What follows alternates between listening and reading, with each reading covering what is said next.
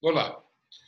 É, hoje nós vamos conversar com vocês um assunto de extrema importância dentro da endodontia, que é, por exemplo, a utilização do sistema mecanizado. É, os sistemas mecanizados, né, eles entraram de uma forma muito grande na endodontia, porque já existiam há bastante tempo, mas de uma maneira mais apropriada há, há mais ou menos uns 20 anos. E eles mudaram sobremaneira o jeito de se fazer endodontia e o acesso dentro da endodontia. Né? A maioria desses sistemas, e hoje nós vamos estar falando sobre o sistema Wave One Gold, né? esse sistema, por exemplo, ele, ele passou a trazer uma relação custo-benefício para o nosso odontólogo, para o nosso especialista, muito grande. Né? Facilitando a maneira e reduzindo o tempo de uma endodontia, o que é o fator mais significativo. Agora, antes de nós começarmos a nossa conferência, eu queria, por exemplo, deixar claro uma coisa.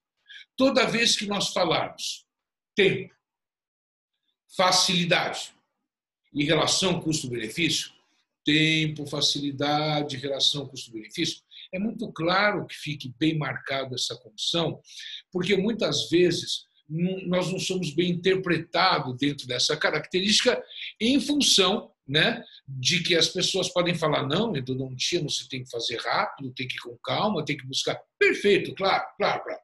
Toda vez que nós falarmos tempo, facilidade, acesso, relação, custo-benefício, nunca em momento algum foi deixado de lado a qualidade e o, o, o cuidado com o paciente. Né? A qualidade e o cuidado do paciente são primícias básicas.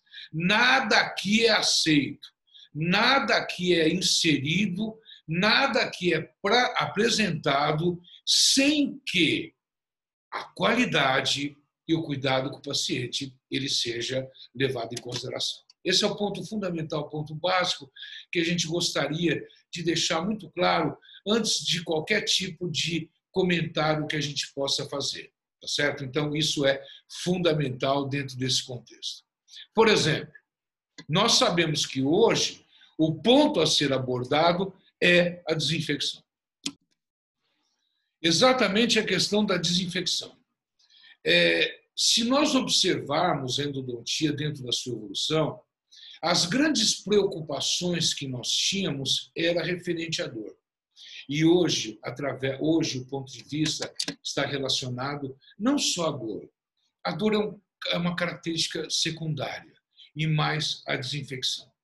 Um outro ponto que nós gostaríamos de mostrar, né, que a gente gostaria de salientar, e aqui, por exemplo, a gente apresenta alguns dos nossos livros, né, e no nosso site www.professormachado.com.br, você pode ter acesso às nossas publicações científicas, é que somente, né, voltando a falar em qualidade, somente uma proposta aqui é feita se ela tiver base científica.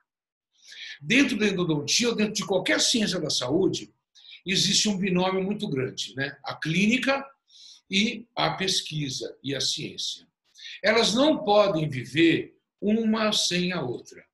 Por quê? A clínica é a realidade, aquilo que você faz é aquilo que acontece na clínica.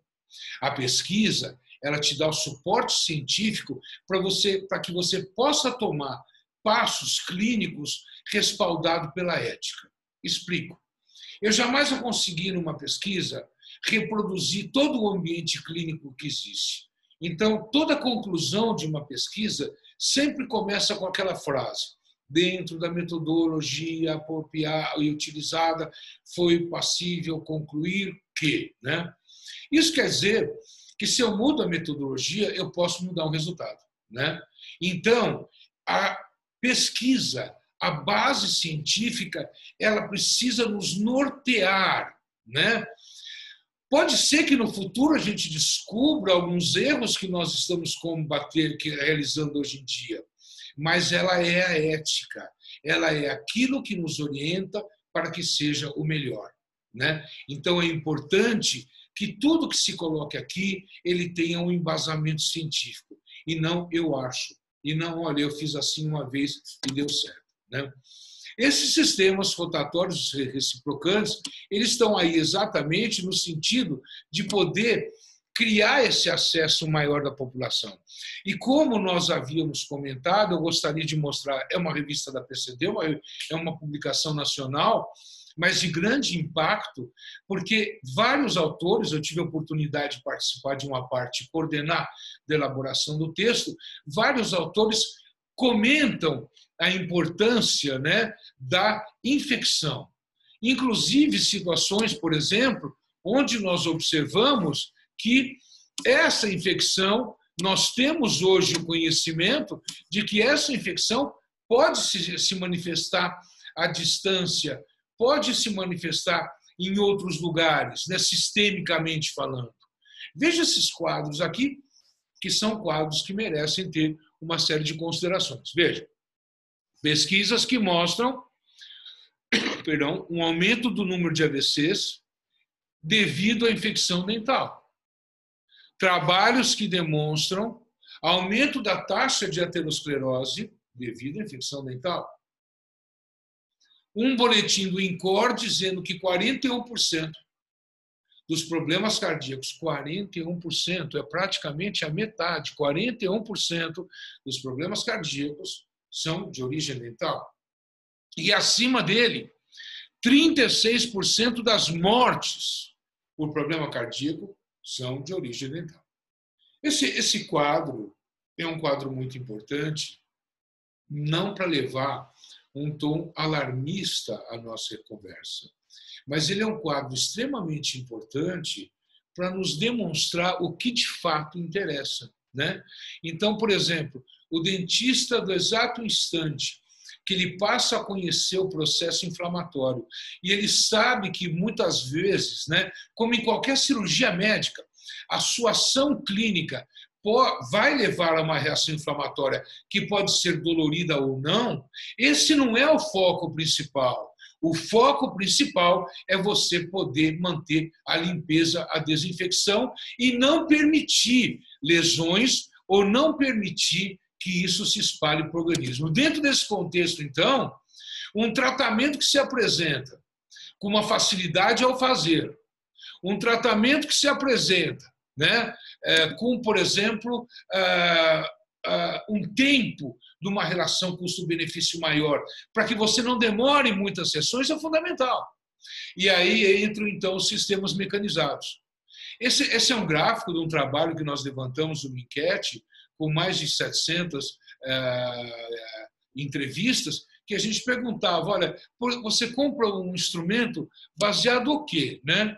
E, e, veja, muitos deles falam, aqui nós estamos vendo aqui, por exemplo, custo. Né? Outros falam a resistência desse instrumento. Outros falam a segurança, que tem muito a ver com a resistência. Os outros falam maior poder de corte. Né? A flexibilidade entra dentro dessa questão também. Mas você veja, por exemplo, que a facilidade de trabalho é o ponto fundamental. Né? Então, quer dizer, um instrumento que eu consiga trabalhar de maneira mais simples, uma técnica de acesso melhor, uma técnica mais simples. Gente, quanto mais simples for o procedimento, desde que ele tenha eficiência e qualidade, não vou mais falar disso tá? Tá tudo baseado nesse contexto. Quanto mais simples for o teu procedimento, menor tua possibilidade de erro. Isso é claro. Você vê que a maioria da população fala. Nós temos diversas marcas de instrumento, diversos tipos de instrumento, né? Eu vou comentar aqui sobre um que eu trabalho, eu gosto dele, que é o Evion Gold, exatamente por ele apresentar uma série de fatores ligados à resistência, à qualidade, etc., mas à simplicidade de trabalho que eu posso encontrar nele. E falando de instrumentos rotatórios ou reciprocantes, a gente tem uma experiência já muito grande desde 1993. De 1983 até 2020, nós estamos falando em muito tempo. Né? E até 2019, foi atualizado 32.343 molares tratados por mim, pela minha equipe, por nos cursos que nós tivemos a oportunidade de ministrar, mesmo quando agora, por exemplo, é pelos alunos de pós-graduação, por alunos de graduação, pelo projeto 32, que tem uma produção muito grande, que, para Doutores Sem Fronteiras, que também tem uma produção muito grande, que mostra a eficiência e a facilidade de se trabalhar com esses instrumentos de grande performance. Né? E, como é que, e quais são os pontos fundamentais dele? Primeiro, uma cirurgia de acesso adequada. Cirurgia de acesso é cirurgia de acesso. Cirurgia de acesso é um procedimento que você faz para criar acesso ao sistema endodôntico. Né? Cirurgia de acesso ela deve prevenir a contaminação do sistema. Então, na cirurgia de acesso, depois de um bom isolamento, fazendo esse isolamento, depois de um bom isolamento, eu preciso ver se a restauração que está lá não tem infiltração, se a restauração não vai quebrar durante o meu tratamento, se a restauração é um problema ou uma solução. Eu preciso saber se eu removi adequadamente o teto desse conduto, se eu preparei a entrada desse conduto e, se for necessário, devido à anatomia particular daquele dente, ou posicionamento daquele dente, daquele dente arcado, fiz o desgaste compensatório. Não existe cirurgia de acesso minimamente invasiva, existe cirurgia de acesso. Né? Então, eu acho que esse ponto é fundamental ao nosso ver. Então, veja, existem alguns instrumentos que nós podemos trabalhar. Né? Pontas de ultrassom, para ajudar a remover o teto que está muito próximo ao assoalho, a Lima 15, ou Lima 10, ou Lima 8, para fazer uma pesquisa daquele canal, a SX ou TA, que é um instrumento fantástico, porque ele tem uma conicidade extremamente variável, né? ele localiza a entrada do canal e já faz uma abertura dessa entrada do canal. A gente pode entrar com uma lima, uma broca Gates ou não, isso depende da, da preferência de cada um. Marcar somente aquela entrada do canal, voltar com a lima 15, quarto de volta e puxa, irriga, né, para não entupir, e depois volta com esse X, que ela vai fazer assim, ó. Aqui está a entrada do canal marcada pela guisa. o canal está aqui, a SX pega e faz essa conicidade, evitando qualquer tipo de problema que você possa ter dentro do acesso a esse sistema. Né? Aqui, só para que a gente dê uma olhada, né? a gente vê a facilidade com que esse instrumento penetra. Né? Ele vai estar trabalhando a nível de terço cervical, a nível de terço cervical e médio. Não é necessário ser feito nenhuma odontometria dentro desse contexto. Né? Ele vai marcar a entrada do canal radicular para que a gente possa ampliar levemente com uma Gates, ou não, se você não quiser, e volta novamente com esse X. A gente repete todo instante que a Lima 15 ou a Lima 10 ela sempre deve entrar com um quarto de volta e tração para remover raspa de dentina, porque mesmo que eu tenha um bom sistema de irrigação, ele não consegue remover nesse momento onde o canal é muito atrésico. Né? Até onde entra com esse instrumento? A lima, 2 milímetros aqui do comprimento real de trabalho, com hipoclorito fazendo essa movimentação de tração, de corte e tração. O EV1 passou para o Wave One Gold devido a uma série de variações que foram feitas né, na sua composição da sua liga. Tá certo? Essa composição da sua liga, ela resultou em um instrumento muito mais flexível e mais resistente à fratura clínica ou por tensão, né?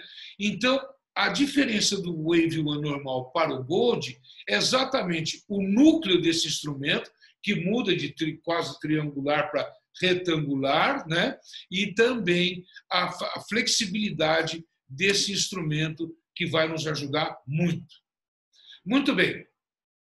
Um grande passo que nós temos para colaborar com o nosso preparo de canal é, por exemplo, o pré-preparo.